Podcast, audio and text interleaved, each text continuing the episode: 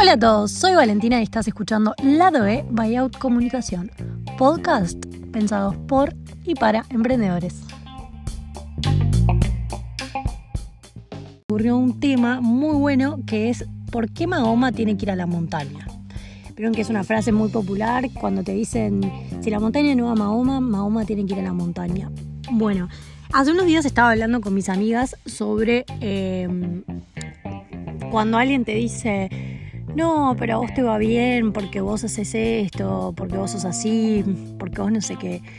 No, chicos, eso es horrible, hay que sacarlo de nuestro vocabulario. Las personas tienen el destino que tienen porque pelean o para llegar a eso. Es cualquiera cuando te dicen que tu destino estaba marcado así. En realidad sí, tu destino puede que esté marcado, pero vos tenés que pelear por las cosas que querés.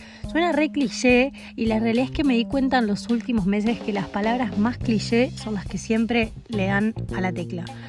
Em, yo pongo un ejemplo de mi vida, ¿no?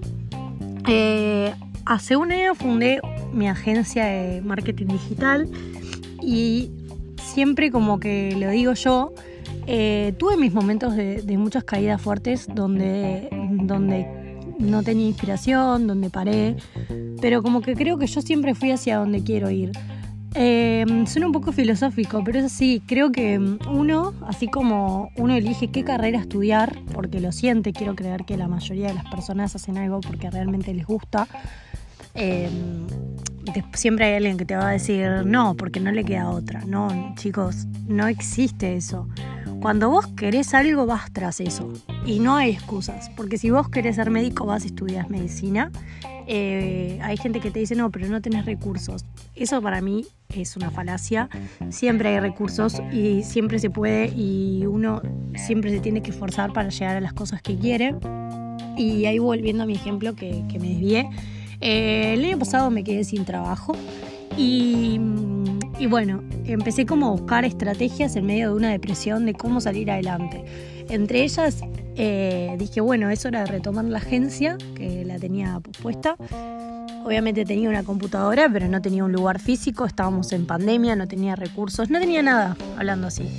Y un día se me ocurrió eh, hacer una presentación, escribir en esa presentación quién soy, venderme de la mejor forma y entrar a LinkedIn y empezar a hacer networking.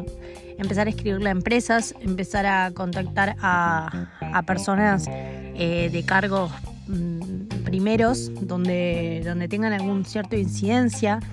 Eh, hablar con conocidos. Eh, hoy en el mundo, si no tenéis contactos, lamentablemente no llegas a nada. Y no lo de contactos como beneficiándote de, bueno, conozco al jefe de tal cosa y entro a una empresa. No, contactos en el sentido de que vos en la universidad te estás haciendo contactos, en el liceo creaste contactos, amigos de tus padres, eh, amigos de tus tíos, amigos de amigos familiares de amigos tuyos. Em, creo que siempre uno tiene como recursos alrededor para, para, salir adelante. Y obviamente que a vos los clientes no te van a venir a buscar, pero vos los vas a ir a buscar a ellos. ¿Y cómo los vas a hacer? Como decía anteriormente, haciendo una presentación, vendiéndote y te juro que con el tiempo la vas a ir mejorando porque se va aprendiendo. También como haciendo investigación de mercado ¿Qué hace la gente que hace lo mismo que vos? No sé, chusmeando, chusmeando otros países que hacen, si bien las culturas son distintas, saber en qué puedes innovar que hasta el momento no lo estás haciendo. Y les juro que así me fueron llegando un montón de respuestas eh, a mis interrogantes y puedo decir que hoy, viendo las cosas un año y medio después, eh, les digo que, que, realmente eso sirve y sirvió y esa propuesta ha mutado 25.000 veces, la he cambiado muchísimo, hasta el día de hoy la sigo mejorando. Y, así fueron llegando contactos, fueron llegando contactos de Uruguay y de Latinoamérica, porque como les decía, cuando uno investiga y, y, hace un análisis de mercado y de mercados extranjeros, si bien esto admito que es más complicado, eh, cuando vos haces una investigación como que también sabes cuáles son los precios que se manejan en otros países, qué limitantes tienen otros países. Eh, por qué les puede, se pueden llegar a, beneficiar con tus productos, así seas de otro país. Creo que, eso está muy bueno y creo que para todo ámbito de la vida, cuando vos realmente vas hacia la montaña, hay sorpresas después de eso. Así que nada, este podcast es un poco reflexivo y los invito a todos los que escuchan estos podcasts a animarse a ir hasta las cosas. Obviamente que, que siempre el cliché muy Cris Morena te dicen como que como que es tu destino y como que no hay que bajar los brazos. Y yo entiendo y realmente lo viví, que creo que hay momentos en los que uno baja los brazos y no le queda otra. Pero les juro que, que está bueno darse esos tiempos, esos momentitos para hacerse más fuerte y como dice el dicho, hacerse como el ave de Fénix y volar más alto.